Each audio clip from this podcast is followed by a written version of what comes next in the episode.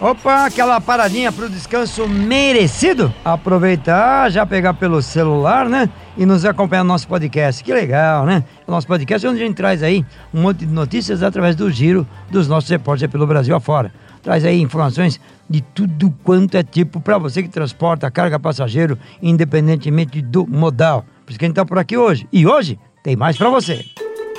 Oi, pessoal. Meu nome é Jaqueline Silva. Opa, tudo bom? Eu sou o Daniel Santana. Olá, pessoal. Eu sou a Paula Toco e este aqui é mais um Fazendo Rastros, o seu podcast semanal de notícias do transporte. A Petrobras anunciou nova redução no preço do diesel, a terceira em dois meses. De 5,19, o preço do diesel foi para R$ 4,89 por litro, ou seja, 30 centavos a menos para as distribuidoras. O novo preço passou a valer no dia 20, terça-feira desta semana. A justificativa da refinadora é o equilíbrio com os preços do mercado. Mas tem uma pergunta que fica no ar: a redução do diesel vai impactar no frete? Por que, que eu estou falando isso? Porque já está valendo a lei do gatilho do diesel em 5% para o frete mínimo, contado pelo preço da bomba. É importante ressaltar isso. Essa porcentagem está vigente desde maio e a última redução do diesel pela Petrobras para as distribuidoras disparou o gatilho e fez a NTT atualizar a tabela do frete mínimo para menos. Conclusão: vamos aguardar para ver se essa redução vai trazer alguma mudança no frete. A notícia na íntegra você pode ler no nosso site www.penaestrada.com.br.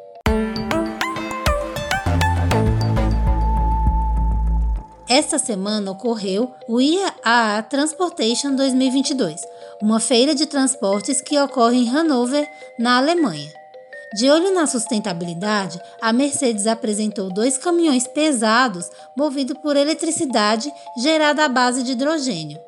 Os dois estão passando por testes e estão sendo adaptados para o transporte pesado e de longa distância, para ter o desempenho semelhante aos movidos a diesel. O Gen H2 possui dois motores elétricos e dois tanques de hidrogênio líquido com capacidade para 40 kg cada um, 80 no total. Tudo isso confere uma autonomia de mil quilômetros, suficiente para cobrir longas distâncias e com peso bruto total que pode chegar a 40 toneladas dependendo da versão. Outro caminhão pesado destaque da Mercedes na feira foi o e-Actros Long Haul, equipado com dois motores elétricos e três conjuntos de bateria com capacidade total de carga de 600 kWh. Isso significa uma autonomia de 500 km com uma única carga. Por enquanto, esses pesados aí serão testados na Europa. Se você quer saber mais sobre esses e outros lançamentos da feira de Hanover, acesse o nosso site e fique atento às matérias do SBT com o pé na estrada, porque o Trucão esteve na feira e vai contar em breve tudo o que viu por lá. Até mais! E se esse podcast é importante para você se manter atualizado, aproveite e indique também para os amigos para que eles também se mantenham sempre dentro dos assuntos do trecho.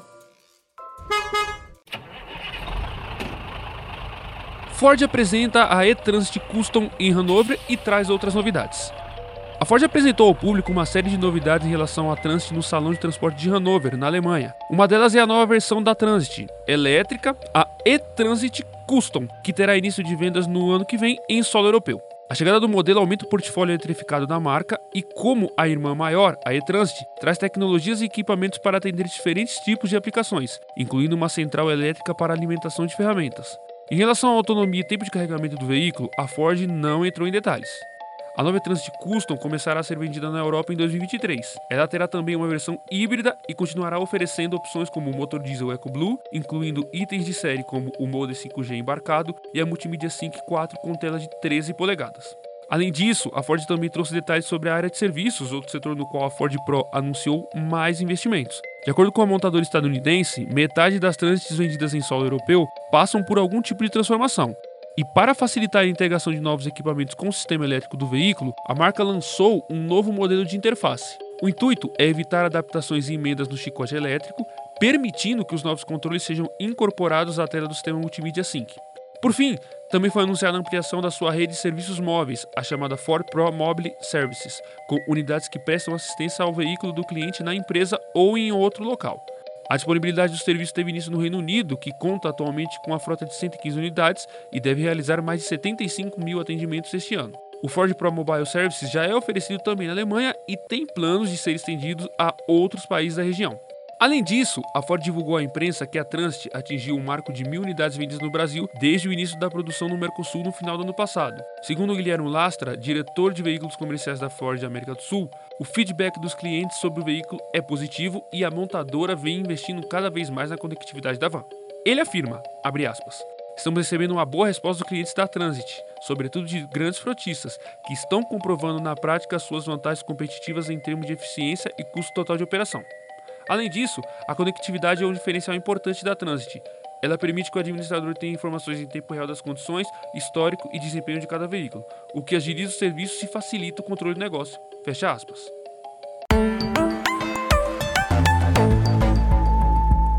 Volvo inicia a produção em série de caminhões elétricos pesados na Suécia.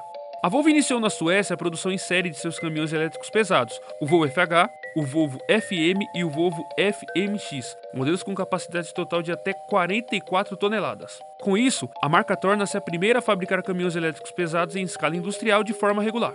A fabricação em série dos veículos pesados começou na fábrica de TUV, em Gotemburgo, na Suécia, e em 2023 chegará à planta de Ghent, na Bélgica. Os pesados elétricos são fabricados na mesma linha de montagem dos veículos com motor a combustão. Já as baterias são fornecidas pela nova unidade de montagem de baterias da Volvo em Ghent. De acordo com Roger Alm, presidente mundial da Volvo Trucks, a montadora sueca pretende expandir a produção de elétricos em vários países pelo mundo. Ele afirma, aspas, este é um marco que comprova que estamos liderando essa transformação da indústria, com a produção em série dos nossos pesados elétricos para atender os transportadores em toda a Europa. À frente, temos planos de introdução desses veículos também em outras regiões e continentes. Fecha aspas. Atualmente, a Volvo está produzindo em série seis modelos elétricos entre semi-pesados e pesados. Segundo informações da montadora, a linha elétrica da marca tem condições de atender boa parte da demanda de transportes na Europa, de acordo com as estatísticas da Eurostat, em 2018, 45% de todas as mercadorias que circulam nas estradas do continente europeu viajam distâncias inferiores a 300 km. Alm ainda destaca, aspas, já comercializamos cerca de mil caminhões elétricos pesados. Incluindo outras faixas de peso, já são mais de 2.600 elétricos Volvo. A nossa expectativa é de que os volumes aumentem significativamente nos próximos anos. Até 2030, pelo menos 50% dos caminhões que venderemos globalmente deverão ser elétricos. Fecha aspas. Vale destacar que a linha elétrica de caminhões da montadora sueca que roda em solo europeu já tem diversos tipos de aplicações, como distribuição urbana, coleta de lixo, transporte regional e canteiro de obras. Para mais informações sobre a produção de caminhões elétricos da Volvo, sobre os elétricos da Ford e sobre todas as novidades do Salão de Transporte de Hanover, acesse lá penaestrada.com.br e também acompanhe as novidades divulgadas pelo Trucão nas nossas redes sociais, no Facebook e no Instagram.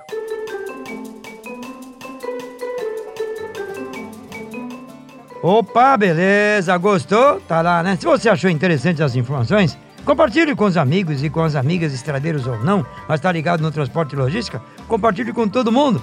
Se você quiser saber um pouco mais dos nossos podcasts, é só acompanhar em nossas plataformas digitais ou ainda você pode acompanhar a gente direto e reto ali no Apple Podcast e ainda no Spotify.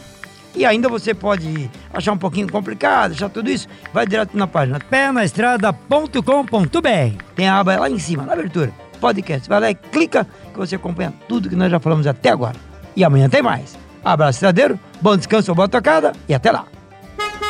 Quer mais informações do mundo dos transportes? Passe lá no www.penestrada.com.br.